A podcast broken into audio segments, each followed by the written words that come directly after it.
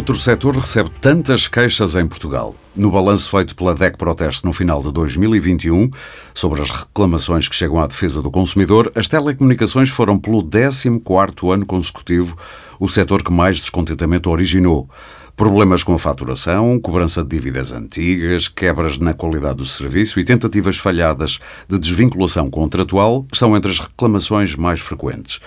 Nos primeiros seis meses deste ano, a história repetiu-se. Mel, Nós e Vodafone lideram o ranking da insatisfação desabafada pelos consumidores aos canais da DEC Proteste. Novamente, as dificuldades na mudança de prestador de serviços, reinam entre os problemas mais reportados. É o eterno retorno do descontentamento com a palavra fidelização, que os operadores de telecomunicações parecem não querer fazer desaparecer dos seus dicionários. A penalização por rescisão antecipada do contrato é outro dos labirintos que os consumidores gostariam de ver simplificado, mas a nova lei das comunicações eletrónicas parece querer manter os casamentos à força entre consumidores e operadores de comunicações impõe-se um ponto final na longa história ou longo historial de reclamações sobre eh, comunicações eletrónicas. Mas como é isso que vamos tentar perceber hoje. Eu sou o Aurélio Gomes e hoje no Pode Pensar, o podcast de ideias para consumir da DEC Proteste, vou tentar desatar alguns dos nós mais cegos sobre este importante e reclamado mercado. Comigo estão Sofia Costa, analista de mercado da DEC Proteste, especialista mor no setor das telecomunicações, e também está o Flávio Nunes, jornalista de economia do jornal Eco e igualmente dedicado a esta área em particular. Eu começo já por si, Sofia Costa. Primeiro, uhum. bem-vindos aos dois. Obrigado. Muito obrigado por terem aceitado o convite.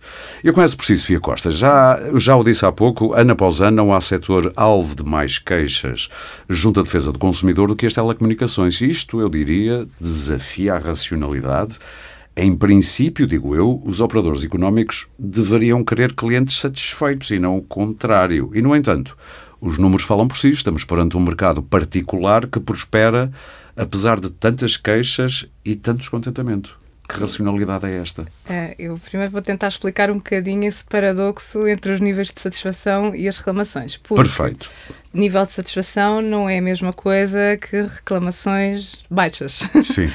Isto porque. Então eu eh, interrompo já. Neste sim. caso, a satisfação uh, acompanha a reclamação? Não, os níveis de satisfação com os operadores de telecomunicações não têm valores baixos. Não, okay. são valores que ultrapassam os 6 pontos, que andam nos 7 pontos. Isso quer dizer o quê? Que as pessoas em geral estão satisfeitas que minimamente com o serviço? Que as pessoas em geral estão uh, razoavelmente satisfeitas com, com os serviços. Pronto, com uh, a experiência de utilização. Uhum. Ou seja, não significa isto que não existam muitos problemas e que geram este volume de reclamações, com a faturação dos serviços, com a contratação dos serviços, com uh, serviços que foram uh, cobrados e uh, não eram desejados pelas pessoas. Portanto, existem imensos problemas uhum. que causam este volume de, de reclamações que nós já, já vamos no primeiro semestre deste ano, já temos mais de 4 mil reclamações com a MEL, mais de 3.400 reclamações com a NOS, mais de 1.700 reclamações com a Vodafone uhum. e, e, todas elas um, vão, vão atingindo assuntos diversos, mas focam-se muito nas falhas com, com, os serviços, na velocidade que foi contratada e que não era aquela que, que se esperava. No caso da internet, sim. Abaixo daquilo que, que foi contratado. Um, muitas reclamações em relação ao, ao, cancelamento dos serviços. A gente já lá vai. Esse labirinto. Portanto, são coisas diferentes. Ou seja, apesar de ser um setor que uh, até apresenta níveis de satisfação relativamente bons, uhum. uh, tem também, simultaneamente, um volume de reclamações uh, elevado, sobretudo comparativamente com, com outros setores. Porque, por exemplo, temos aqui em 2021 28.346 reclamações sobre comunicações eletrónicas das 277 mil. É um peso já uh, é, bastante, é grande, bastante expressivo. Se das mais práticas tivesse que elencar eh, assim um top 3, quais seriam os três pecados mortais? Eu digo mortais porque eu li um artigo da DEC Proteste que fazia uma comparação com os sete pecados mortais. Sim. Mas elencando assim os principais, quais é que diria assim? Às vezes é difícil escolher esse. Pois é, esse é, eu, eu estava a fazer a pergunta e a pensar, esse, se é manhoso, porque eu li o artigo e ele próprio teria dificuldade em elencar Sim. os principais. Uh, Uh, uh, se calhar o primeiro que eu começava por, uh, por escolher talvez fosse as condições contratuais e as dificuldades em mudar do, do operador. É Ou um seja, pecado... a fidelização, começa logo aí. É? Pronto, começamos com a parte da, da fidelização. É, é, o pecado que nós chamamos de inveja, ou seja, esta dificuldade de transitar. Sim, eu não quero que tu vás para outra operadora, diz uma operadora. É. Pronto. E depois, o, o, segundo talvez fosse o aumento de, dos preços e a alteração das condições contratuais durante o período de fidelização, que também é frequente e também uh, gera uh, reclamações, sobretudo quando não é dado o direito de rescisão sem encargos. Sim. Uh, nós tivemos, por exemplo, um, um, caso em 2016, logo após a alteração, a alteração da lei que houve, uhum. que foi em, em agosto, os, os, aumentos que tiveram lugar no final desse ano, um, foi feita a comunicação, vinha uma nota de rodapé na, na fatura. Um, não era indicado qual é era o valor que, que a pessoa ia passar a pagar. Aliás, ainda hoje a maior parte dos operadores não indica. Passou Isso legalmente é válido, a, a mudar condições de um contrato avisando num documento que não é necessariamente um contrato, que é uma. Pronto, aquilo é que, que a lei diz é que tem é que uma ser. fatura? Sim, tem que ser feito um aviso de forma clara. Ah mas, ou seja, é suficientemente lato para não exigir que seja feita uma comunicação expressa, individualizada. Um bom advogado conseguirá convencer um juiz que a operadora até uh, avisou, mesmo que seja uma notinha pronto, numa, numa fatura. Uma nota de rodapé e nesse, nesse ano não foi dado o direito de rescisão sem encargos. Pronto, foi até nós uh, fizemos uma ação sobre isso. Uh, o, o, regulador depois, mais tarde, acabou por uh, uhum. exigir ao, aos operadores que voltassem a fazer nova comunicação, um, porque não tinha sido garantido efetivamente esse, essa informação um, ao consumidor. Uh, isto depois isto teve um, uma evolução ao, ao, longo dos anos, mas ainda hoje, só este ano, é que um dos operadores passou a dizer, olha, a partir da data X vai passar a pagar 36,99, uhum. pode, caso não concorde, pode questionar, mas mesmo assim continuamos com a nota de rodapé. Uh, isto, por exemplo, não acontece noutros setores. Era isso que eu ia perguntar, porque é que a fidelização, depois já, uh, também faço esta pergunta ao Flávio, porque é que nós temos a noção de que a fidelização a contratos de, fornecimento de serviços, neste caso, Uh, acontece mais nas telecomunicações do que noutras áreas. Eu, se quiser mudar de operador ou de fornecedor de eletricidade, é quase só estalar um dedo e isso acontece. E não tenho milhentos telefonemas a seguir, a dizer não vá, não vá. A, Nós própria, damos... a própria empresa de comercialização de eletricidade trata de cancelar o contrato na, Faz trabalhinho por mim. Exatamente. Não é? Porquê é que isso é assim? Quem quiser responder, estejam à vontade. Ou dividir a resposta. Eu, eu, eu, um Sim, eu posso tentar enquadrar, ou seja, hum, as fidelizações não são um fenómeno exclusivo de Portugal. Acontece normalmente em setores em que o custo de aquisição de um cliente é mais elevado. Uh, nós estamos a falar de empresas que têm que construir redes de telecomunicações próprias, uhum. estamos a falar de empresas que têm que instalar o, o serviço na casa dos clientes e, portanto, a fidelização, de certa forma, ajuda a empresa a recuperar uma parte desse investimento uh, no longo Sim. prazo. Uh, claro que depois é discutível, um, porque, por exemplo, a lei atual, que está atualmente em vigor, obriga obriga as operadoras a darem pacotes de, com, ou serviços com vários prazos de fidelização, nomeadamente sem fidelização, 6, 12 ou 24. 24 é o standard, é aquele que normalmente as pessoas têm. E sem mas... fidelização, as operadoras encarregaram-se de os tornar caríssimos, não é? Exatamente. Isto foi em 2016. Que grande vantagem. Em 2016 houve uma alteração legislativa hum, àquilo que é o enquadramento legal do setor, que é a chamada Lei das uhum. Comunicações Eletrónicas, e, em, e nesse ano foi introduzida então essa obrigação. A questão é que na altura depois as operadoras acabaram por ser acusadas de desvirtuar o que era o espírito da lei. E isto porquê? Porque eu estive a ver antes de, de gravarmos este podcast, por exemplo, uma operadora pode pedir 350 euros à cabeça para instalar o serviço. E é óbvio que... Não há nada cliente... que é limite no preço. Pois não, não há. E Sim. acho que é óbvio que um cliente que quer instalar prefere pagar um valor mais reduzido durante 24 meses do que pagar 350 euros à cabeça. E não é só 350 euros. Exato. Porque depois há uma diferença na mensalidade que é paga, que podem rondar entre os 10 e os 20 euros a mais todos os meses. Uhum. Portanto, nós quando fizemos estas contas, em, em, relação à diferença entre um pacote sem fidelização e um pacote com Sim. fidelização, as diferenças é, o, o consumidor ia pagar cerca do dobro ou mais. Exato. O que, Portanto, não é, o que não é pouco, não é um não, eurito ou dois a mais. Não, um eurito ou dois a mais, porque é estes, uh, os, os, custos de. Só os custos de instalação variam entre os operadores e variam entre os 250 e os Sim. 400 euros. Às vezes são oferta, não é? Uh, normalmente pois, são é, oferta, porque, pronto, nos, nos, contratos sem fidel, com fidelização. Uh, mas a isto ainda se acrescenta estas diferenças na mensalidade e qualquer, todo o tipo de desconto e todo o tipo de promoção não é praticado nesses contratos sem fidelização. Ou seja, quando o consumidor é, quando lhe é dado a escolher entre um contrato sem fidelização e um contrato com fidelização. Não há escolha possível porque escolha as condições possível, são tão dispares que, obviamente. As condições são completamente claro. distintas. Agora, agora, se calhar, convém dizer que, apesar da fidelização aqui ser compreensível do ponto de vista da recuperação desse investimento, existem práticas que talvez não sejam, não diria que talvez não sejam as melhores, porque, por exemplo, existe muito o, hábito de tentar refidelizar o cliente. Sim, em sim. Portugal nós Eu acabei de ser que... alvo disso.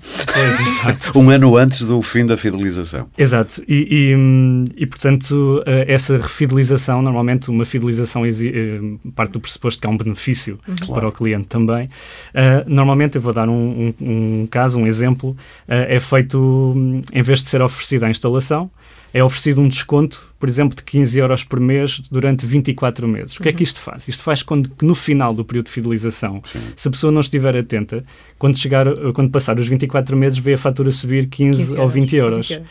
E depois fica sem perceber o que é que aconteceu, porque normalmente Exatamente, não há conhecimento sobre claro. como é que funciona e depois daí partem as reclamações para a DECO, partem as reclamações para a ANACOM. Foi agora, salvo erro, no final da semana passada, uh, aprovada uma nova lei, porque foi feita a transposição da, da lei das comunicações, uhum. chamamos-lhe assim, da União Europeia, havia uma... Sim, o Código Europeu Exatamente, foi transposto a diretiva para a nova lei. Mudou alguma coisa? Pelo que eu percebi, a coisa ficou parecida. Sim, mudaram, mudaram algumas coisas. Mudaram algumas coisas. O que é que vale a pena saber disso? Final, Sim. Uh, eu confesso que quando nós vimos a versão, a proposta inicial, ficámos um bocadinho assustados, porque realmente havia. Uh, inclusivamente esteve prestes a cair esta obrigação de se apresentarem ofertas sem fidelização e com outros prazos. Mas depois na 25 hora lá entrou, mas, não mas foi? depois... Uh, entrou? Entrou. Depois, pelo menos no texto de substituição uh, que eu vi, porque ainda não foi publicado em diário Pois não, tem razão, isto ainda pode ser... Uh... mas no texto de substituição, de facto, já lá estava novamente a obrigação de, de, de dar essa possibilidade das ofertas sem fidelização, sendo que as ofertas de 6 e de 12 meses não são obrigatórias, são. Exato. Uh, pronto, podem ser dadas ou não. Sim. Sim. Um, mas uh, ainda assim uh, houve. Eu, eu, tenho aqui, eu, não, eu, tenho pena de não poder mostrar o, o quadro resumo das, das, um, das alterações que ficaram por fazer. A Sofia ri-se enquanto folheia.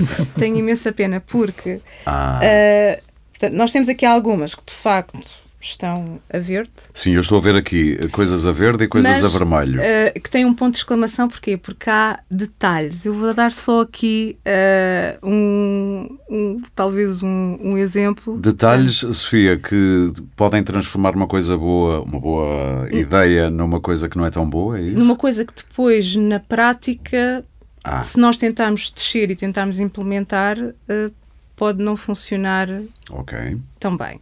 Pronto, eu começo pelo cálculo dos, dos custos de, de rescisão antecipada, que foi uma daquelas onde uh, não era para ser mexido, afinal foi, foi mexido, mas onde nós mantemos a fórmula de cálculo anterior, que tinha os problemas que nós já, já é identificámos. Um labirinto que ninguém consegue e perceber, a essa acrescentámos uma outra condição em que se escolhe o menor dos dois valores, portanto temos a confusão toda da fórmula de cálculo anterior, que temos que calcular à mesma, para ver se esse valor é inferior ou não há aos 50% sobre as mensalidades vincendas ou aos 30% sobre as mensalidades vincendas, conforme. Mensalidade vincenda, para quem está a ouvir isto pela primeira vez, esta palavra, são as mensalidades que faltam pagar quando a pessoa decide sair de um contrato antes do tempo, neste caso com um fornecedor de serviços. Enquanto a lei de 2016 hum. proibiu o cálculo sobre as, as mensalidades vincendas. Agora Voltou recuperamos novamente o cálculo sobre as mensalidades vincendas, mas pronto, mas não é totalidade, é uh, 50% uhum. se o pedido de rescisão for feito no primeiro ano ou 30% se for feito no segundo ano ou em caso de refidelização.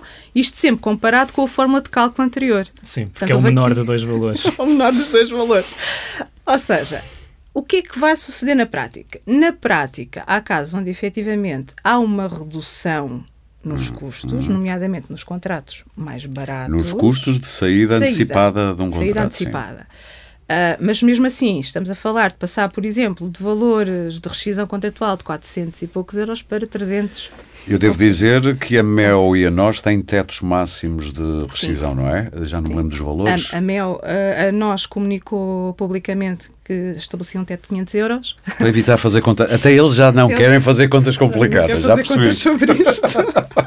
então, olha, 500 euros está a andar. Mas 500 Sim. euros, mesmo assim, se formos pensar no valor, ainda é um valor elevado. Se pensarmos que o salário mínimo são claro. 700 euros. A MEL é um pouco mais. A, a MEL depende do tipo de ah, pacote, mas, por exemplo, num pacote 4P, uh, uh, aplicam um máximo de 850, mas não, não, isto não está comunicado nas condições de oferta. A gente é que sabe. Nós, nós sabemos porque nos foi, nos foi comunicado Sim. e é comunicado no resumo do contrato. Ou seja, ah, okay. há uma figura que se chama resumo do contrato, que apesar de ainda não ter entrado em vigor, era para ter entrado com a tal transposição do, do, do código. código. Uh, há alguns anos os operadores fizeram uma versão deste resumo contratual e alguns passaram a aplicá-la. Uhum. Nesse resumo contratual são dadas as condições de rescisão antecipada. Uh, num desses resumos contratuais está identificado o tal valor, o, o, tal limite de 850 euros. E a Vodafone não tem sequer limite, portanto é mesmo fazer contas às vantagens que supostamente ou ofertas foram dadas na fidelização, depois faz aquelas contas que eu não sei fazer nem quero tentar. Nem ninguém quer fazer, a questão é essa. Mas é ele, que... a minha pergunta é, um bocadinho mais política, Flávio, isto é intencional? Porque parece tão kafkiano, para não usar outra palavra, que parece intencional, de modo a que ou desistamos de querer sair, ou eles nos ponham o preço que quiserem porque a gente desiste de fazer contas, ou outra coisa qualquer que me está a escapar. Pois, um, ehm, daquilo que eu falei com até mesmo com deputados envolvidos neste processo, é que um, o objetivo é sempre tentar equilibrar os interesses. Ou, Ou seja, seja, o governo pôs-se na posição de ser equidistante entre é os tanto, fracos e os fortes? Não diria que é tanto o governo, uhum. portanto, o governo apresentou uma proposta de lei que apresentou, uhum. diga-se de passagem, já fora do prazo, porque nós devíamos ter transposto isto em 2020 Exato. e a lei é de 2018, a, lei, a diretiva europeia. Um, já vamos com dois anos atrás. Já, já, e já levámos com um processo da Comissão Europeia em tribunal por causa uhum. de não termos respeitado, mas não somos os únicos, há não outros países que estão noutra, na mesma situação. Um, depois o que a Assembleia da República tenta fazer é equilibrar uh, os interesses. E depois Sim. há aqui uma questão, que é, e é por isso que este setor também aqui tem uma particularidade, é que um, rapidamente, quando se fala em mexer em fidelizações, as operadoras acenam com aumentos de preços. E isso torna-se um, torna difícil, se calhar, para um legislador também navegar nesta, neste porque mar. Porque sente essa pressão, exato. Porque sente essa pressão e também porque hum, eu não diria que esteja diretamente provado que há um benefício. Eu, eu, por acaso, eu estava, quando preparei uhum. esta, esta talk, estava a ver um paper da Universidade Católica, publicado em 2020, que analisou o efeito da redução dos períodos de fidelização de 24 para 6 meses nas chamadas ofertas triple play, que é basicamente TV, net e voz, por Exatamente. exemplo. Uh, e o que eles concluíram era que, no agregado, reduzir os períodos de fidelização para seis meses leva a uma redução nos lucros das empresas que é superior ao benefício que os clientes têm quando há, quando há essa redução. Portanto, na prática, um, uh, ah, reduzir o período de fidelização aumenta aquilo que, que no setor se chama o churn, que é basicamente uhum. a taxa de cancelamento uhum. de serviço, e, e, as operadoras tentam muito manter essa taxa, essa taxa o mais, baixo possível. possível. Claro resumidamente, o, o, estudo concluiu que, que os consumidores também acabam por ser prejudicados se as, operadoras, se as operadoras responderem a uma mexida nas fidelizações com uma subida de preços. Uhum. E aí, pronto, se calhar uma solução poderia ser.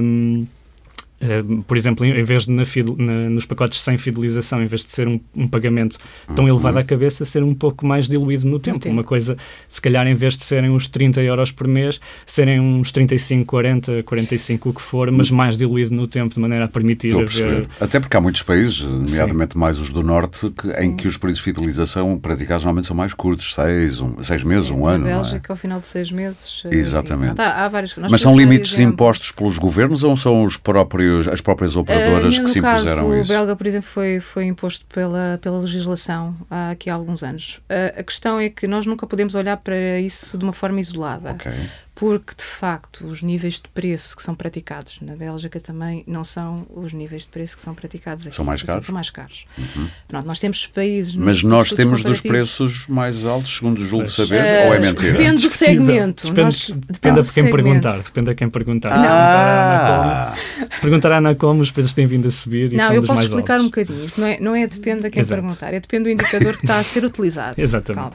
Calma. Ok. Pronto. Uh, por um lado, confunde-se muito nível com evolução o que a Anacom tem vindo a dizer é que entre 2009, final de 2009 e 2021, 2022, uhum. houve um aumento, verificou-se um aumento de preços em Portugal, enquanto que na União Europeia eh, houve uma redução. Pronto, isto é evolução e, de facto, o subindicador da inflação que diz respeito aos preços das comunicações mostra isso. Isto é factual. Que é uma inflação superior à média da inflação geral. Ou seja, que há é? uma, ten que há um, uma tendência na União Europeia e uma tendência contrária em, em Portugal. Sim. Esse indicador mostra isso. Outra coisa completamente distinta é o nosso nível de preços. Em que okay. posição é que nós estamos? Preços brutos. Comparar Exato. números. Pronto, comparar. Uh, eu, pelo mesmo números. serviço em Portugal, pago 35, serviço... na Bélgica pagarei 55, vá. Pronto. Ok, uh, estou a perceber. 60. Sim. Mas, sim, sim, sim. sim. 70. Sim, sim, sim, sim. Pronto. Os preços, os preços na Bélgica, de facto, são uh, um pouco mais caros do A evolução que, é, que tem, é que é diferente. A evolução é que é diferente. Ok. ainda assim, temos imensos casos de países onde o nível de preços e as características que estão incluídas no pacote são muito mais competitivos do que aqueles que são praticados cá também são, uh, têm um volume de consumidores diferente, maior. O serviço é melhor? Há estudos sobre isso? A qualidade, a qualidade de, serviço? de, serviço? Não temos estudos comparativos okay. sobre qualidade de, de serviço.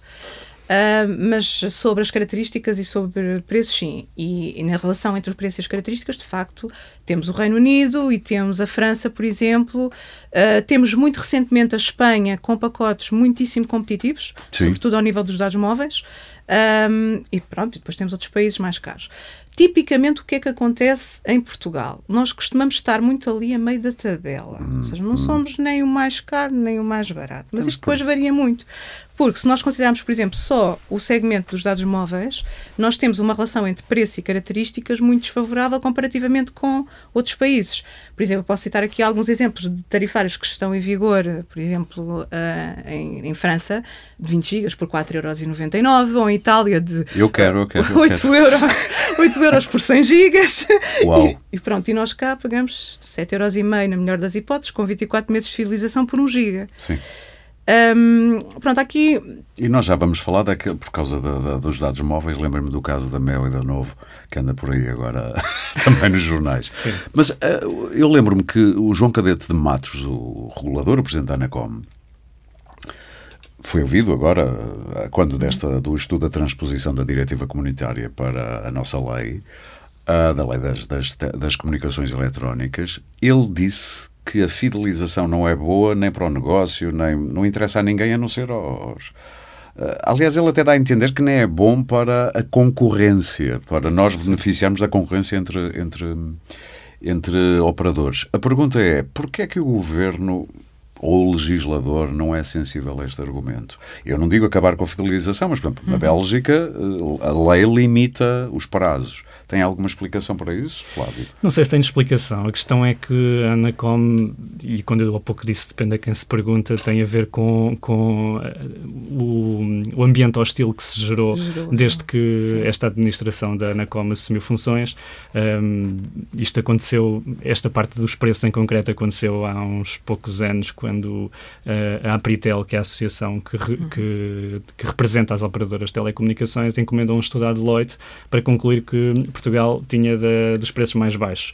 Isto, o argumento deles era até mesmo em relação a, ao cabaz que o Eurostat utilizava, uh, que era um pacote de serviços que não era muito utilizado em Portugal e, portanto, daí a questão da, da, da, do argumento a quem se pergunta. Uhum. Em relação à Anacom em concreto, um, este regulador tem sido muito sui generis um, pela sua atitude, pelo menos tentativa de defesa muito acérrima dos direitos dos consumidores. Ou seja, de certa forma, eu diria que, que esta administração da Anacom uh, assumiu um mandato de defender com unhas e dentes os direitos dos consumidores, mas aqui depois é discutível se têm tomado boas medidas ou não.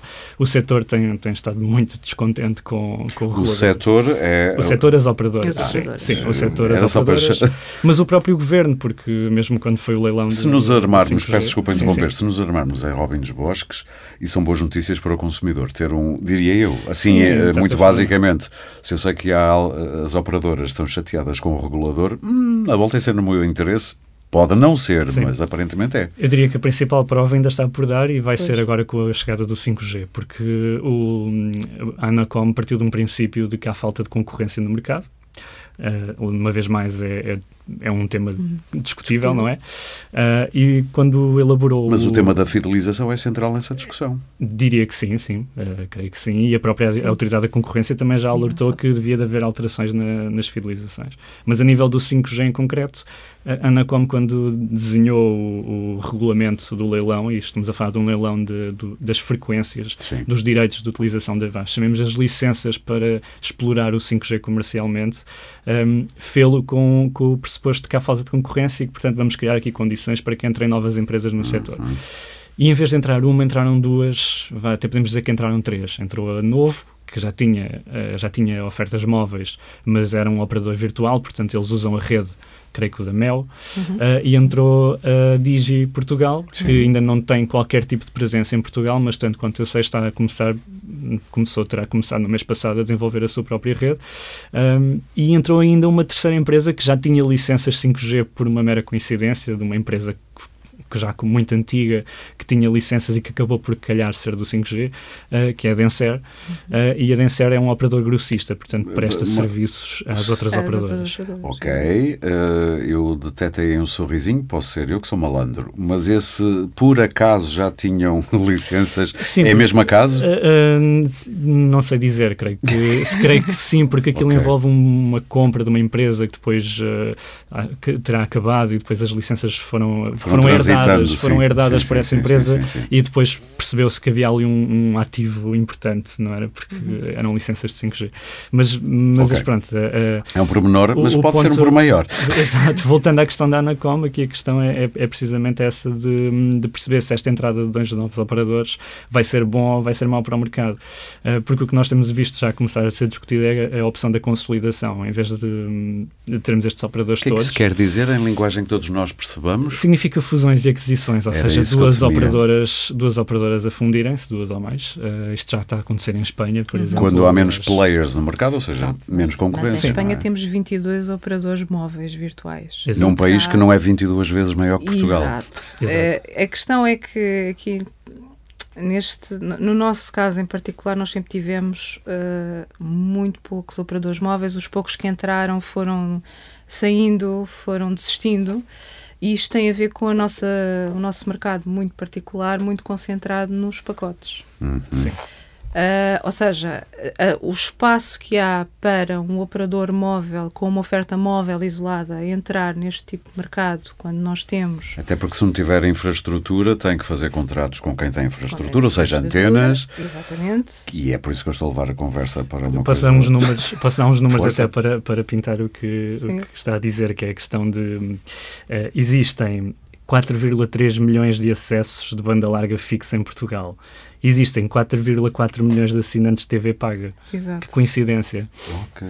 Quer dizer que estão, fazem parte do pacote, é natural. Não, e houve sempre muito este esforço dos operadores de darem o pacote tudo em um e eh, até porque, pronto... Eh, Podia ser benéfico Poderia eu ser... ter um acordo de televisão com um, eh, acordo de dados móveis com outro, acordo de internet em casa com outro. É isso Poderia, está a dizer? mas quando está completamente concentrado e Num nós pacote. estamos a falar de cerca de 94, ou 90, mais de 90% de, das, das pessoas têm pacotes, uh, isto acaba depois por ter impacto a outros níveis, nomeadamente nesta questão da concorrência e da entrada de novos hum, hum. operadores, sobretudo no setor móvel, porque cada vez mais temos os, os tarifários de telemóvel a serem integrados Sim. juntamente com os pacotes fixos. Uh, sendo que muitas vezes as pessoas também se esquecem que torna-se muito mais difícil sair quando sim, está sim. tudo junto. Exato. porque também não temos ainda garantidas na, na, na legislação. Agora houve aí um, um, passinho nesse sentido de tentar facilitar a desagregação dos pacotes, de permitir que. Que, que eu só desista de parte do pacote, por exemplo. Estou contente pacote, com a net móvel. Mas a questão sim. Eh, é sempre a alternativa. Vou desistir para ir para onde? Hum, é que depois, se todos os outros também só me fornecem pacotes. Com preços muito semelhantes. Com preços muito sim. semelhantes, qual é a minha alternativa? E sendo que isto depois tem que ser visto também eh, consoante as zonas geográficas. Nós, por vezes, falamos muito a nível macro. Há a concorrência, concorrência em geral, mas uh, temos que pensar, quando estamos a falar do serviço fixo, que consoante a zona geográfica, nós temos uma situação de concorrência completamente distinta. Uhum. Pode haver só um operador a fornecer o serviço de satélite, sim. por exemplo. Às vezes é uma questão sim, sim, de uma rua um bocadinho mais abaixo. Às vezes é uma questão de uma rua mais ao lado, mais acima. Uh, Na e... zona onde eu vivo é uma questão com a fibra. Pronto. Na minha rua não há fibra, mas duas ruas ao lado já há fibra. Exato. Exato eu ainda é vivo no, no, tempo do ADSL. Comecei por dizer que nós, por vezes, concentramos muito na questão da fidelização, mas isto Sim. vai muito para além da questão da fidelização. Ou seja, vai mesmo para a situação concorrencial no setor, zona a zona. Mas o que diz a Anacom, ou o seu presidente, e disse-o na Assembleia, é que a fidelização depois também leva a menos investimento das próprias empresas, estão sossegadinhas com os seus clientes, não se sentem postas em causa de ter que melhorar para assegurar os clientes. Portanto, o próprio investimento em infraestrutura, qualidade de serviço também é afetado por Sim, isso. Não, não sei é? se será tanto o investimento em infraestrutura, pode ser mais o investimento na melhoria do serviço ou, ou na satisfação do cliente. Sim, sim, sim, sim, Não sei se será tanto.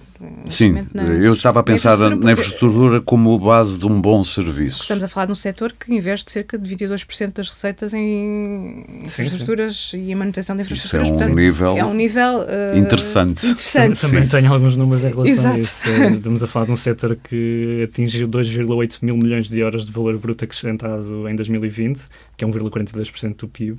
Uh, e num setor que só em comunicações eletrónicas em 2020 investiu 700,7 milhões de euros, mas que no global investiu quase 1.500 1.500 milhões. Uh, e, por exemplo, nós e a Altice são as duas maiores empresas a investir em R&D em Portugal, investigação e desenvolvimento. Ou seja, nessa frente são, digamos, sim. inatacáveis, sim. para ser simplista. A, a questão sim. é que a fidelização pode ser aqui um bocadinho a pedra de toque para depois uh, alavancar outras coisas. Exato. Ou seja, Pronto. aquilo que nos parece mal pode ser um mal necessário nesta fase? É isso que me estão a ah, dizer? Não, não será um mal necessário. O que eu acho é que há muitas alternativas para além desta. Eu fico sempre muito incomodada quando há aquele pé no travão a fundo, sempre que se fala em modificar as regras de fidelização.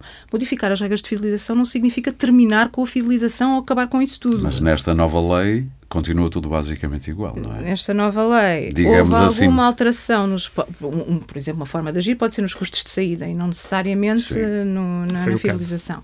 Foi o caso, no entanto, não, não reduz o suficiente para, do meu ponto de vista, despoltar essa mobilidade. Uhum no setor. Diriam que, eu não sei se a Sofia pode responder a isto, dir-me-á. Diriam que há alguma influência, ou seja, a força deste, destes players, destes a nós, a Vodafone, a Mel Altice, tem tanta força que o legislador também se sente pressionado de modo a que não é tão livre como desejaria para legislar de maneira diferente, ou mesmo sem estes players o legislador legislaria assim? Qual é o vosso feeling? Eu não estou aqui a falar de, de pressões ou de infiltrações no poder, não sei. Não, desconheço, não sei. Flávio. Hum, vamos lá ver daquilo que das pessoas com quem eu falo. Eu vou, eu vou só fazer aqui um pequeno parênteses.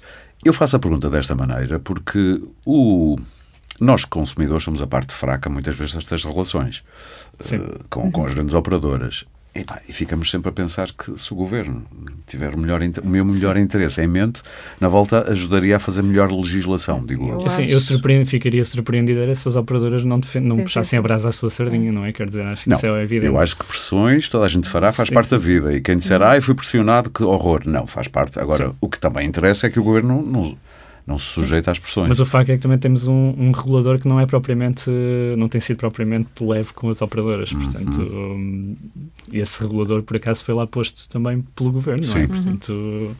Estou a perceber. Ok, estou a perceber.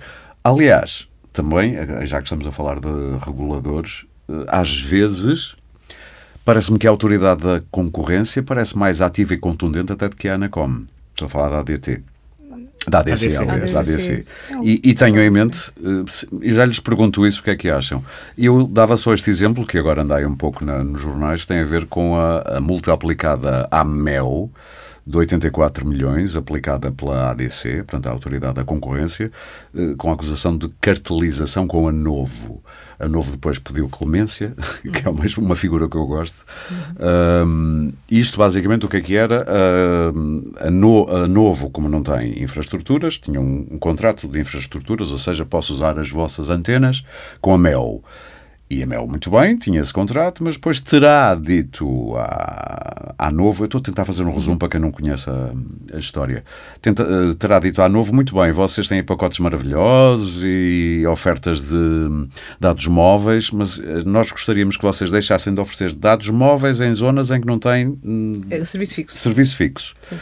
Houve uma restrição ali da zona Exatamente. E, e não avancem com os vossos pacotes maravilhosos de dados móveis a 7 euros e... euros. Na altura Exa- eram cinco euros, cinco exatamente. Na altura era. Na altura, era. exatamente.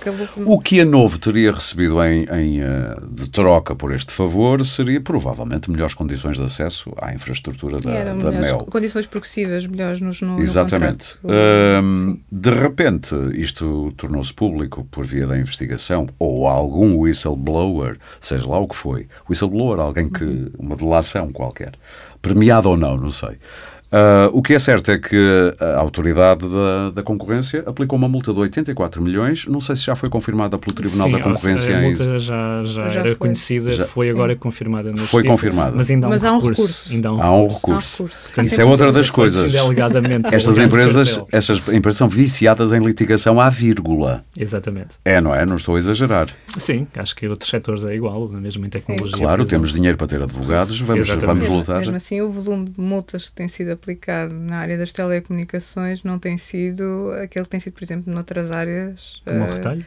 como retalho e, que- e recentemente também sobre os combustíveis. Uhum. Ahm, Não, a autoridade da concorrência tem estado muito tem ativa. estado muito ativa. Por isso é que eu dizia há pouco, parece quase mais contundente que a Anacom, que está especificamente ligada às tem um papel comunicações. diferente. Sim, para tem um papel muito efeitos, diferente. A Sim. própria Autoridade da Concorrência, creio que em dezembro de 2018, efetuou buscas eh, nas sedes das principais operadoras.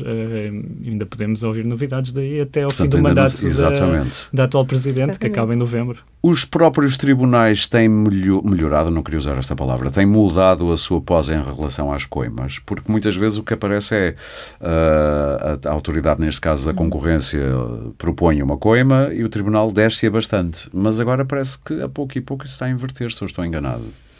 O volume de coimas que foi recebido pela Autoridade da Concorrência nas últimas. Mas uh, o Flávio pode confirmar isso melhor que eu. Uh, ou seja, eles têm proposto coimas de facto, mas depois, em termos de recebimento, Exato. tem ficado aquém. Eu não lhe sei dar os dados concretos, sei que era dados concretos 1.400 milhões de euros em coimas, mas no geral, portanto, não só telecomunicações, e Sim. creio que um- uma pequena percentagem de coimas efetivamente eh, cobradas. Bem, mas pronto, isto é um sinal de que as coisas também Sim, vão, perceber. vão mexendo.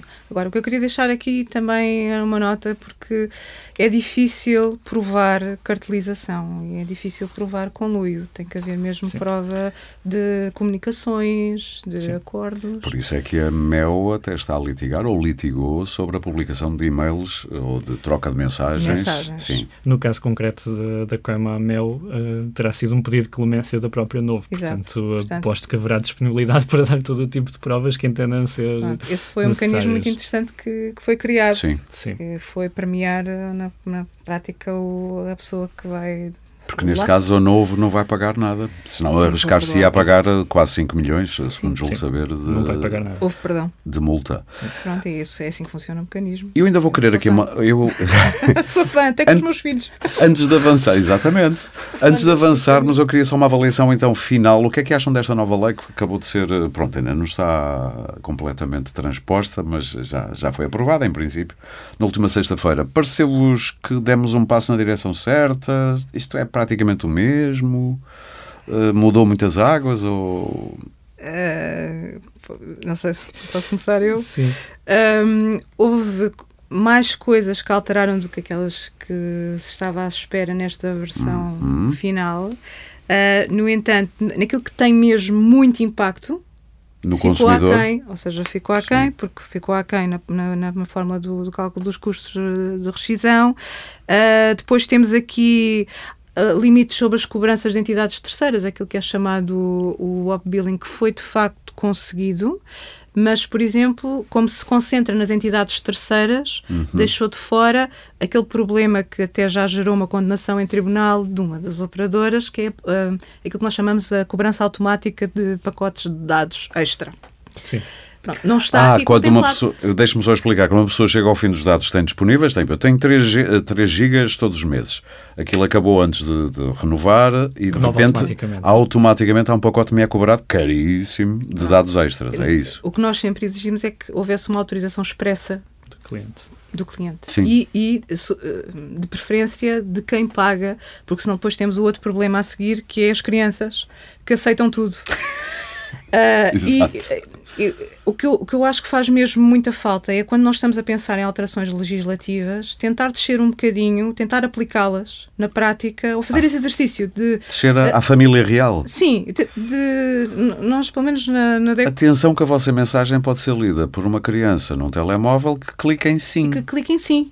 Pronto. E depois e... dá aceito um pacote ou uma condição qualquer contratual assinado basicamente por uma criança. Exato. E, tudo isto vive muito deste tipo de detalhes. Ou seja, uma coisa que parece uma boa medida Pois. facilmente esbarra na realidade neste tipo de situação. E eu não é, consigo evitar. Temos que pensar de uma forma mais abrangente, olhar para a realidade e tentar. Eu ando nisto há muitos anos, há muitos anos que ouço essa crítica a legislações de variada ordem, de variedades áreas.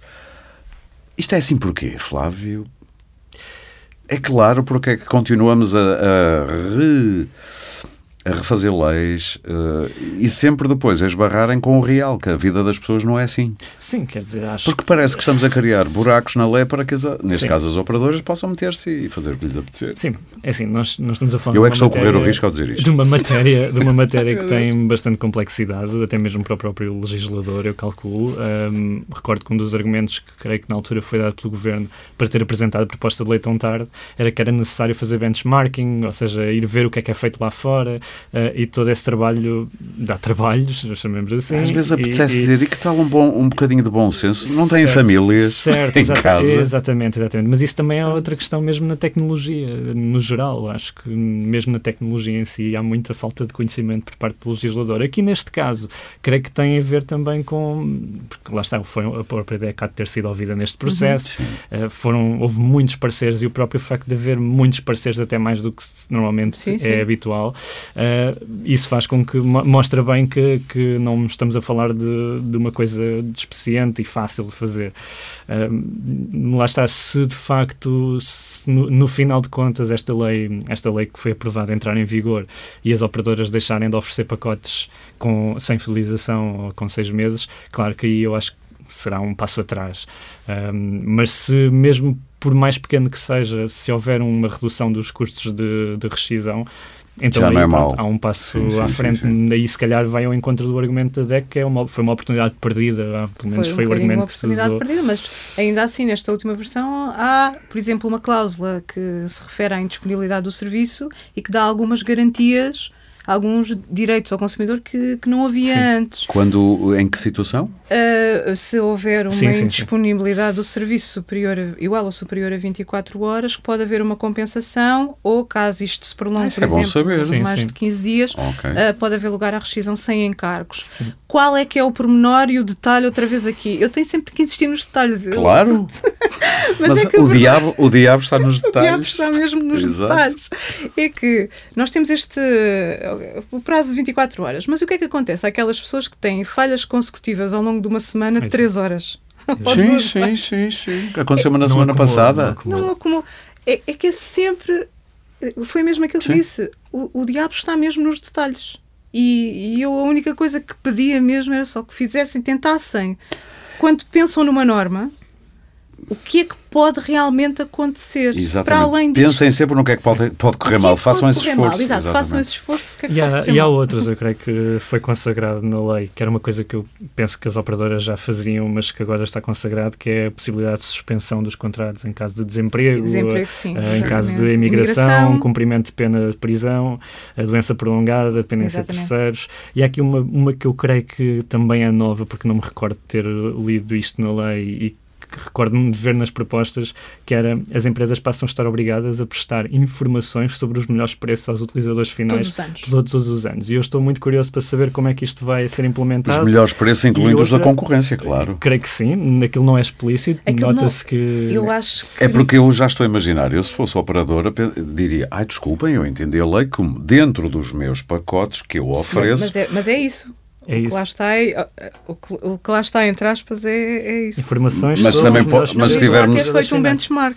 Exato. Claro, se nós tivermos uma, uma, uma, uma visão mais, mais abrangente, poderia ser também o que o meu vizinho oferece, Sim, não é? E aqui há outra que, uh, pelo menos estava no texto final que, que eu tive acesso, como ainda não está uhum. publicado, não, não consigo garantir, mas estava Sim. lá, uhum. que é o, consumi uh, o consumidor pode exercer os direitos de cessação de contrato através de plataforma eletrónica criada para o efeito efeito, gerida pela Direção-Geral do Consumidor. Eu posso dizer uma coisa.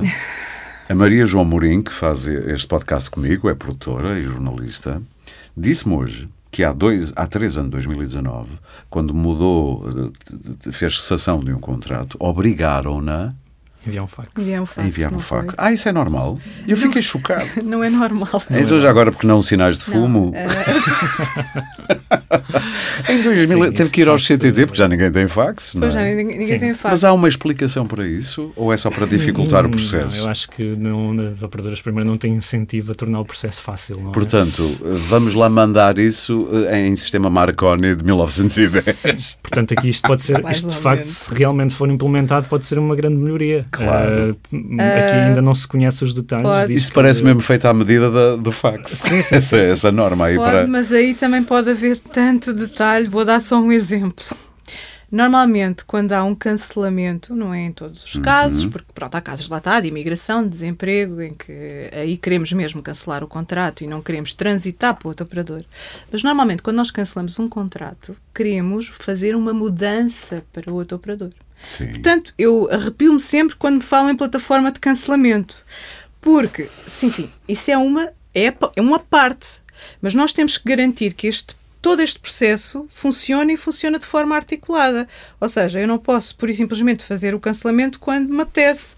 Tenho que ter em conta períodos de faturação para não receber eh, uhum. faturas em duplicado.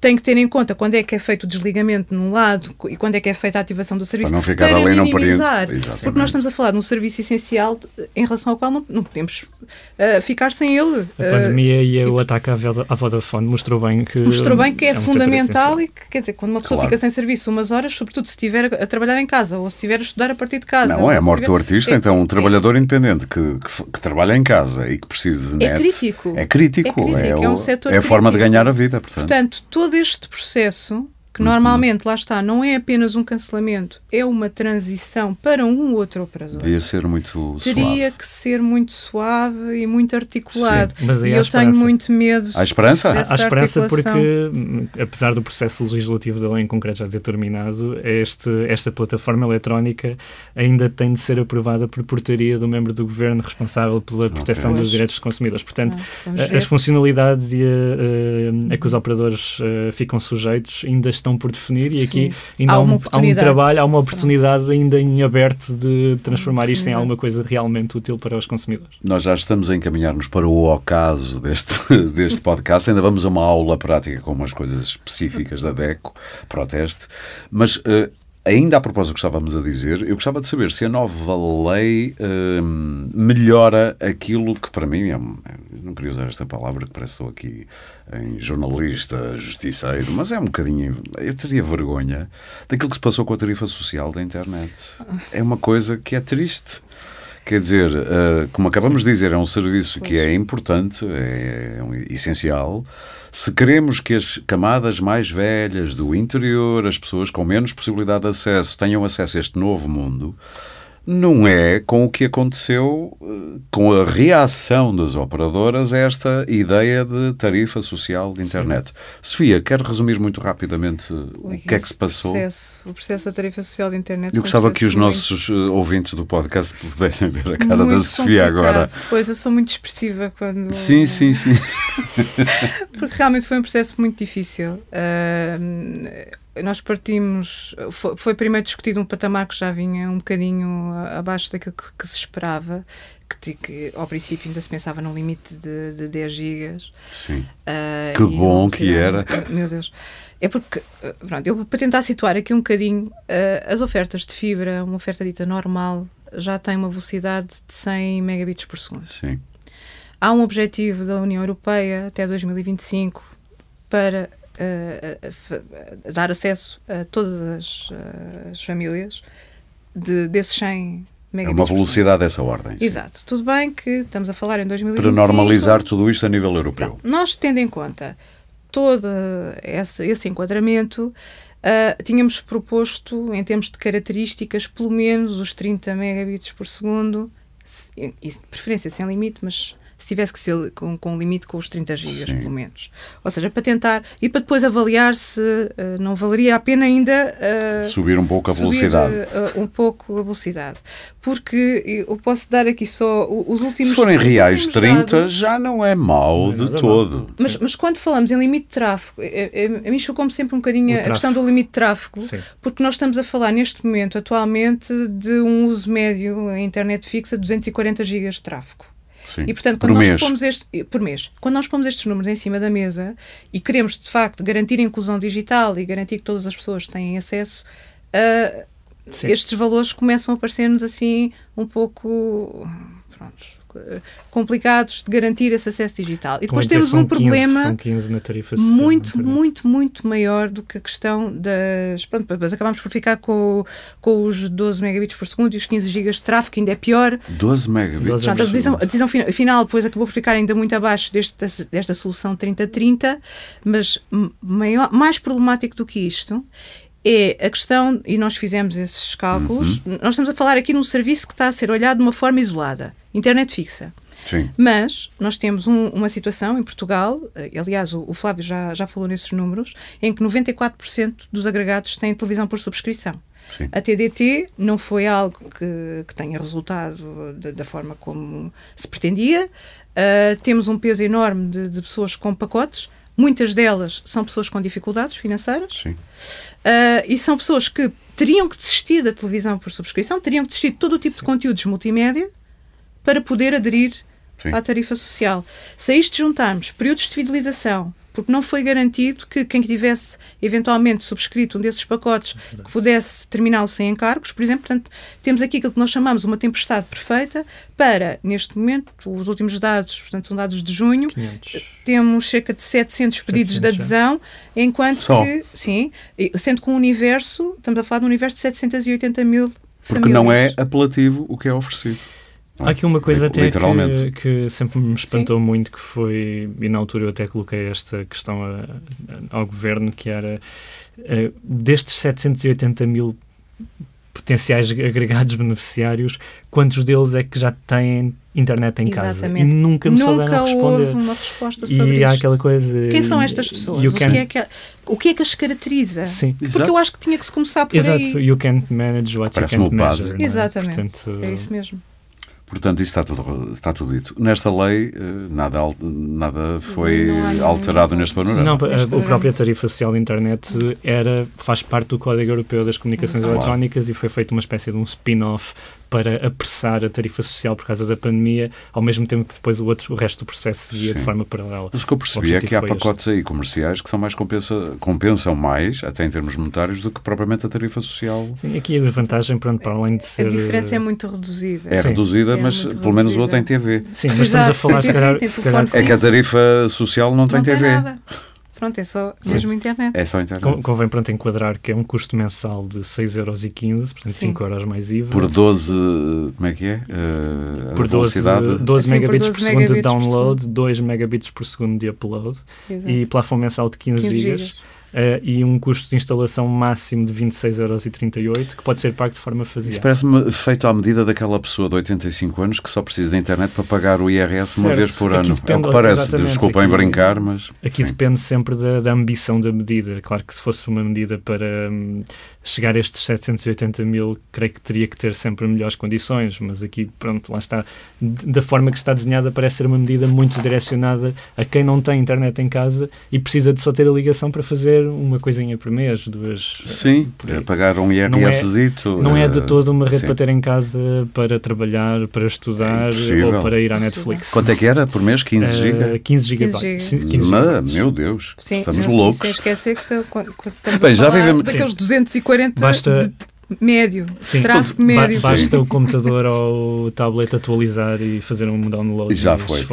já foi. Já. todos nós já vivemos num sim. tempo em que isso era um, um luxo, 15, mas isso são outros tempos. Estes 15, giga 15 gigabytes dá para estender no final Sim. Portanto, quando ah, chegar é ao fim, uh, pode pagar mais uh, 5 euros mais IVA mais e IVA. estender por mais 15 GB. Pois, essa é outra que loucura! Ou seja, que também nunca foi dada a possibilidade de. Mas é por mais. Lá está, mais um pacote de 15 GB, mas por que não dar a possibilidade de ser um, um valor mais Sim. pequeno? Sim, exatamente. Porque é que eu, ao ultrapassar. Na volta, posso não precisar de tanto. E aqui há a questão do detalhe, novamente, que é Pronto. a tarifa social não altera os contratos em vigor. Isso está escrito na. está explícito explicitamente escrito até num site de uma operadora em que eu consultei dizia que a tarifa social não altera e, portanto, as fidelizações continuavam tal e qual como estavam. E vai continuar o panorama com a nova lei, vai ser basicamente Sim, isso. Sim, é? a tarifa social depois vai, vai ser atualizada anualmente em setembro. Não é? A melhor caracterização disso tudo foi o número de pessoas que aderiram que ainda não chegou às mil. Exatamente. Não, não. Sim, foram 700 de um universo talvez, de várias centenas de milhares. Talvez 780 mil. Pronto, talvez à medida, à medida que os contratos forem acabando, talvez o número talvez aumente. Talvez o número aumente, mas eu, eu tenho muitas dúvidas sobre isso, Sim. sinceramente, porque uh, até porque no estudo em que nós fizemos, uh, uh, aquilo que nós quisemos logo ver era, uhum. bom, isto não é o único serviço que existe. As pessoas contratam outros serviços. Tudo bem que, pronto, estamos a falar de famílias mais desfavorecidas e que podem eventualmente abdicar de tudo o resto, se bem que isso depois também claro. traz outras, outras questões, sequer se isso é legítimo ou não, mas pronto, estamos a falar da tarifa social de internet, não estamos a falar do, de garantir acesso a, a, a, outras coisas. Mas eu, quando olho para os valores de penetração da, da, da televisão por subscrição paga e vejo valores de 94%, quantas famílias é que estão ali claro. que de facto têm Sim. dificuldades? E quantas é que vão abdicar disso para acederem à internet. Para acederem a este, a este tipo, a este tipo de, internet. E aqui até pode haver algumas dicas para quem está no final do prazo de fidelização e naquela altura que é a altura ideal para negociar ou tentar renegociar, que é um, quando chega ao final deste prazo, uh, primeiro tem que perceber se está numa zona com concorrência ou não, e isso influencia muito, para perceber Sim, qual é, qual é o, seu, sua, o seu poder negocial, e depois aquilo, pelo menos no meu entender, funciona como se fosse uma cebola. São várias camadas uhum. e e o núcleo da cebola é onde nós realmente é o tipo de serviço que nós queremos e até lá chegarmos nós temos que ir rejeitando as ofertas que nos vão sendo feitas eh, que nos vão sendo feitas até chegarmos a esse núcleo e é lá que está o, o serviço que queremos e normalmente até a preços mais baixos que nós estamos a pagar. Eu resumi tudo isto hoje depois de acabar de preparar uh, esta moderação do podcast e que maçada que isto tudo dá. É, tudo é feito para nós desistirmos de qualquer pretensão de melhorar o serviço, pretensão de sair, pretensão de ter novas condições. Bom, nós estamos quase quase no fim, mas eu tenho aqui guardado, até porque é do interesse de quem está a ouvir o podcast. Peço desculpa. Uh, uma aula prática, chamamos-lhe assim, com algumas uh, quatro perguntinhas, mas muito direcionadas, que eu acho que a Sofia é a pessoa ideal para responder, mas o Flávio, se quiser meter bedelho, também pode, mas pronto. Como é que eu sei se estou a contratar um serviço barra pacote barra tarifário por um preço realmente competitivo? Onde é que eu posso dirigir para saber esta informação? Pronto, nós tentamos ajudar com o simulador a tentar reduzir lá, ao mínimo denominador comum a todas as ofertas. Porque como temos, Simulador da DEC Proteste. Da DEC Proteste porque como temos um, valores promocionais que são válidos só apenas nos primeiros seis meses e depois passamos a outro tipo de, de, de valor no, nos, nos, meses seguintes, uh, é sempre preciso fazer um cálculo do valor médio a pagar pelo, pelo pacote, porque senão estamos a comparar já coisas que são completamente incomparáveis, claro. porque temos ah, descontos que são válidos durante 24 meses, outros que são só válidos nos primeiros seis meses, e olhar apenas para o valor promocional é o maior erro Sim, a gente vê. Na TV, voz, isto e aquilo, e nos sei quantos gigas, 34 euros, mas depois, se for ver, é só isto durante 3 meses. Depois. Por, daí, calcular sempre pois. para a totalidade do contrato, ver Dividir. ali pelos 24 meses quanto é que dá o valor. Só aí é que é possível comparar. Yeah. Só aí é que é possível comparar e depois o que é que lá está incluído, porque também é preciso ter atenção se, está uh, o aluguer da box contemplado ou não, se um, ehm, que tipo de características é que estão incluídas eh, no pacote, porque existem ainda assim algumas diferenças, por exemplo, há operadores que oferecem serviços de streaming, mas também não oferecem durante a totalidade do contrato, portanto é possível. Serviços de streaming, acesso à Netflix, Netflix à HBO, HBO Disney Plus, Exatamente. e portanto é preciso ver quantos meses é que estão a ser oferecidos. Uhum. Uh, e se há sequer depois a obrigação de continuar a manter esse serviço ou não, porque essa também é outra questão. Normalmente não há, mas é preciso sempre verificar o que é que uh, terá que ser mantido durante os 24 claro. meses ou não, que também é importante. E portanto nós tentamos. Uh, todas essas questões, colocá-las num único sítio. No comparador. No comparador. Muito bem. Um... Já agora isso entronca no que estava um bocadinho a dizer, a segunda pergunta. Que contas escondidas, barra adicionais, é que o consumidor tem de fazer porque isto olhar para o preço, como estava a dizer, anunciado, do pacote, não chega. Pois, não chega, porque nós tivemos Muito menos à promoção, não é? Uma situação muito caricata em que Uh, havia um consumidor que ah, mas o preço desceu imenso dos pacotes porque custava 34,99 e agora custa 28,99. E nós vamos analisar o caso. Um, pois custa 28,99 nos primeiros seis meses, depois nos meses seguintes passa a 36,99 e portanto isto em termos médios dá os tais 34,99 que pagava antes, que ainda vai pagar mais porque já não tem a primeira mensalidade da oferta. Mas de facto, assim à primeira vista, parecia um preço claro. muito mais baixo do que aquele que era o preço praticado Isso acaba de me responder à quarta pergunta, que eu ia dizer quais são as curvas e contracurvas, leia as artimanhas mais comuns dos preços anunciados dos serviços de comunicações. Não sei se há muito mais a dizer, são mas... um bocadinho estas, mas depois não podemos estar só a olhar para as mensalidades e para os custos fixos. É preciso, é preciso olhar para outras coisas, como por exemplo, uh, se eu, quais é são as probabilidades de ultrapassar os limites que estão considerados? Uhum. Quanto é que me vai custar ultrapassar esse limite? Vai ser aplicado automaticamente algum pacote extra, quanto é que isso me vai custar? Sim. Pronto, há aqui uma série de. E eu acho que é isto também que. Uh, eu acho que as pessoas já nem querem pensar nisto, são tantos detalhes. Eu diria que era bom conselho dizer, eu faço isso, quando me proponho, e olha, que era, uh, uh, como é que é, ativação automática, eu uso a palavra automática e recuo logo, não, começa logo por aí. Quando digo ativação automática de dados, quando os seus dados móveis, eu disse, não, não, não, eu prefiro chatear-me e ligar-vos e contratar qualquer coisa do que... Mas saber o que é que estou a ativar. Exatamente. Não sei, isso é um bom conselho que eu estou a dar, é que eu não estou aqui para aconselhar ninguém. Só. Pronto, há vários tipos de preferências. Sim. Também já tive consumidores que nem querem ouvir falar de, de limites, mas normalmente estamos a falar ou, ou, de bolsas diferentes. Claro, é? e de pessoas de... que fazem a vida tão no telemóvel, que realmente precisam de muitos não, dados. Não podem sim. ser barrados, portanto. Sim. Agora, o, o, que deve ser sempre garantido é que aquilo foi feito com consentimento explícito da pessoa e claro, que não foi um acidente. Sim. Pronto, e, esse, e essa é que é a garantia que, que devia ser dada. Além disso, não se pode olhar apenas para estes custos mensais. Ou seja, quanto é que eu vou ter que pagar, lá está, se eu quiser sair antes do final do prazo? Isso é uma pergunta que nunca fazemos. É uma pergunta que nunca fazemos, mas depois traz complicações quando isso acontece. Vale a pena lembrar, nós, 500? Uh, limite, máximo 500, 500 uh, Mel 800 e na Vodafone pode ser o que eles quiserem até mil e tal, não na é? Na Vodafone não, não está a ser aplicado neste momento o limite, nem, nem na Novo. Sim. Um, mas a média pode ir até mas é 1400. É complicado ter Sim. acesso a esta informação antes de nós decidirmos contra ou recebemos pelo menos aquele resumo do contrato. Claro. Se quisermos ter acesso a esta informação enquanto estamos naquela fase de pesquisa, entre os é operadores difícil. é extremamente complicado. É uma gincana e às vezes está lá numa frasinha no meio do 14 parágrafo de uma papelada imensa que nunca mais está acaba. Nas, nas letras e aqui, pequeninas. Claro. E aqui mais informação é sempre melhor e acho que as pessoas não devem contratar. Isto é como um bocadinho no setor financeiro. As pessoas não devem contratar nada que não compreendam não a 100% aquilo que estão a contratar e se não, e se não compreenderem, procurem ajuda, tentem perguntar a alguém que saiba. Parece-vos que hum, o consumidor hoje, seja por cansaço, seja por educação, seja lá o que for, tem a literacia suficiente para perceber bem eh, nas várias áreas, mas agora nas comunicações, esta coisa dos pacotes e fazer estas contas. Eu às vezes, eu, eu próprio com amigos faço essas perguntas e olha para mim, ah, tu és muito complicado. Não é?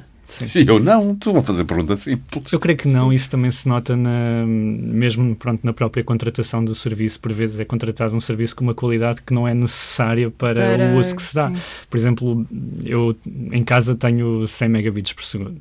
E já me tentaram, já me tentaram impingir 500 megabits por segundo e a resposta que eu disse foi eu não vou instalar um data center em casa, não vou minerar bitcoins. Eu ia perguntar, para minerar Portanto, bitcoins dava jeito, mas exato, se não for o caso... Não é necessário, eu, eu, não quero mais 300 canais porque eu só tenho dois olhos, só tenho tempo limitado. Uh, portanto, eu quando tento fazer essa negociação eu tento obter exatamente aquilo que eu uhum. quero e não contratar nada que não me faça não sentido. Faça sentido. E, e, isso é possível se procurarmos bem e lá está, lá é está. preciso tempo, tempo, e disponibilidade mental para Exatamente. o fazer. Exatamente. Uma última pergunta que eu não sei se já não está respondida. Quando nos oferecem este mundo e o outro, era um pouco o que estava aqui a dizer o Flávio, três meses canais premium, internet mais potente, uhum. canais de esporte, etc, etc. É só vantagens. Isto é grátis, a montagem também é grátis. É Muitas vezes o melhor conselho é dizer não.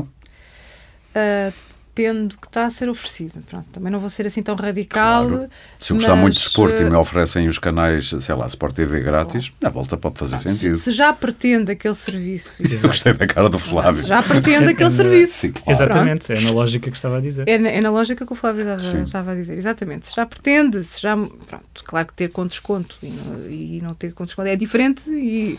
Agora, a questão é exatamente esta que o Flávio estava a dizer, que é estar a contratar coisas que não se precisa uhum. ou velocidades acima daquilo, mas também para perceber se é preciso aquela velocidade ou não, nem sempre saber. é fácil, é preciso saber ou conhecer muito bem que tipo de utilização é que se faz. E depois, nós falamos sempre muito em velocidades contratadas, mas a experiência de utilização que a pessoa tem, o número de equipamentos que tem pendurado na rede, nós não estamos ligados no cabo, por exemplo. Pois. Estamos ligados no wireless e não há em Ou nenhum seja, contrato nenhuma garantia nem de alcance nem de velocidade Sim. no wireless. Ou seja, vocês esquecem-se disso. É o chamado Wi-Fi. Exato. Em casa, se tiver quatro telemóveis ligados ao Wi-Fi, é diferente ter só um. É diferente e a velocidade um. vai sentir-se. A velocidade vai sentir-se. Portanto, é preciso conhecer muito bem que tipo de utilização é que se vai fazer e o impacto que isso tem Sim. no uso do serviço. Como isso nota-se esse desconhecimento até, por exemplo, na questão do 5G, que é, e aí eu até acho que que lá está, toca um bocadinho com a questão da literacia financeira também, mas aqui no caso até do 5G em concreto, eu tenho notado é que hum, as pessoas têm confundido o que é o 5G sério com uma coisa técnica que é o, o, router que faz aquela rede que diz 5G à frente. Esse 5G é de 5 GHz, não quer dizer que é 5G. Eu nunca tinha pensado E as pessoas, mesmo quando eu falo até com familiares, eles, ah, eu tenho 5G em casa, eu tenho 5G em Porque casa. Porque olham para o router. Porque vem, o router pois. diz a uh, rede da casa 5G à frente. E isso não é 5G, isso são 5 GHz, é uma rede que o router faz ah, à parte de qualquer modo, Mas de qualquer modo as pessoas, ai meu Deus, dizem-me agora que já vamos com 70 minutos. Eu ia dizer que isso agora também não há problema, porque com as vacinas todos nós temos certo. 5G, portanto, estou a brincar, hein? isto é ironia, ironia. Certo. Para terminar numa nota talvez humorística, talvez não sei o quê. Uh, diriam que vai demorar quanto tempo até voltarmos a reunir-nos aqui para falar outra vez de, de destas coisas? Da legislação, tarifários? Pouco. Pouco. Pouco. Pouco pouco, porque entretanto depois vamos ver uh, os resultados na prática da aplicação da lei. A questão é que isto depois. Uh, okay. Uma alteração legislativa não é feita todos os dias. Exato. E esse é que aqui Mas um nesta bocadinho... lei em concreto tem sido até feita com mais hábitos do que. Não, foi feita em 2016, depois houve outras alterações pontuais a seguir, Sim. mas uh, já tem uns anos. Aqui tenho janeiro de 2013, julho de 2013, junho de 2016. Posso. Em matéria Sim. de proteção, em matéria de proteção dos consumidores, Sim. a última tinha sido em 2016, portanto já lá vão. Apetece citar o gato, o gato pardo do Visconti. É preciso que alguma coisa mude para que tudo fique na mesma. É um bom resumo, não? Sim. Talvez, não sei. A, a Sofia faz muito bem em ser cuidadosa porque. Eu ainda tenho alguma esperança que não fique tudo na mesma. Se não for isso, está a fazer o que na DEC, não é? Na DEC protege, tem que haver esperança. Continuar exatamente. a trabalhar Sim. para que não seja, para que não fique tudo na mesma. Mas... Sim, acho que tudo, tudo exige um equilíbrio. Eh, não podemos ser totalmente radicais, porque Sim. o próprio setor eh, fornece um serviço que, apesar de não ser um serviço público, é um serviço que pretende gerar lucro, como é óbvio, como claro, todas as empresas. Isto não é a Santa Casa da Misericórdia, eu percebo isso e até fiquei eh, impressionado com os níveis de investimento que há pouco citou e eu não sim, sabia. Sim, sim, são níveis sim. de investimento grandes e agora vamos ver ainda os efeitos disto e também não podemos uhum. esquecer que o Governo até ao final deste ano vai lançar os concursos públicos para colocar uh, redes uh, de comunicações onde elas não existem e isso vai ser financiado com, também com fundos europeus. Uh, okay. E aí é, são zonas em que não é rentável para as operadoras investirem e então entra o Estado ao serviço. Flávio, o meu eterno agradecimento por terminarmos numa nota positiva. Às zonas de Portugal onde não chega a internet, vai chegar em breve. Em princípio. Muito obrigado aos dois, Sofia e Flávio. Obrigado. Obrigado também a quem nos ouviu. Tome nota desta importante dica em deco.proteste.pt barra telecomunicações. Tem um simulador, como a Sofia falou há pouco, à sua disposição para encontrar o melhor tarifário de telecomunicações ou pacote de televisão, internet e voz para si. É um autêntico farol para se orientar no oceano de ofertas de serviços de telecomunicações em Portugal. Encontra igualmente informação preciosa não só para saber como poupar, mas também para se munir das armas eh, críticas essenciais para lidar com este mercado. Pode apresentar uma reclamação, e olhe quando é apresentada nesta plataforma, às vezes as operadoras ouvem com outra atenção. E eu vou dizer qual é. Usa a plataforma Reclamar, disponível em deco.proteste.pt barra reclamar. De resto, já sabe, pode subscrever e seguir este podcast em Spotify, Apple Podcasts, Google Podcasts, SoundCloud ou qualquer plataforma de podcast que utilize no seu telemóvel ou computador. Pode ouvi-lo ainda no YouTube e também em deco.proteste.pt. Este episódio teve coordenação editorial de Maria João Amorim, como sempre, produção de Sandra Borges e foi gravado e produzido nos estúdios da Índigo. O Pode Pensar da DEC Protesta regressa em breve com mais ideias para consumir.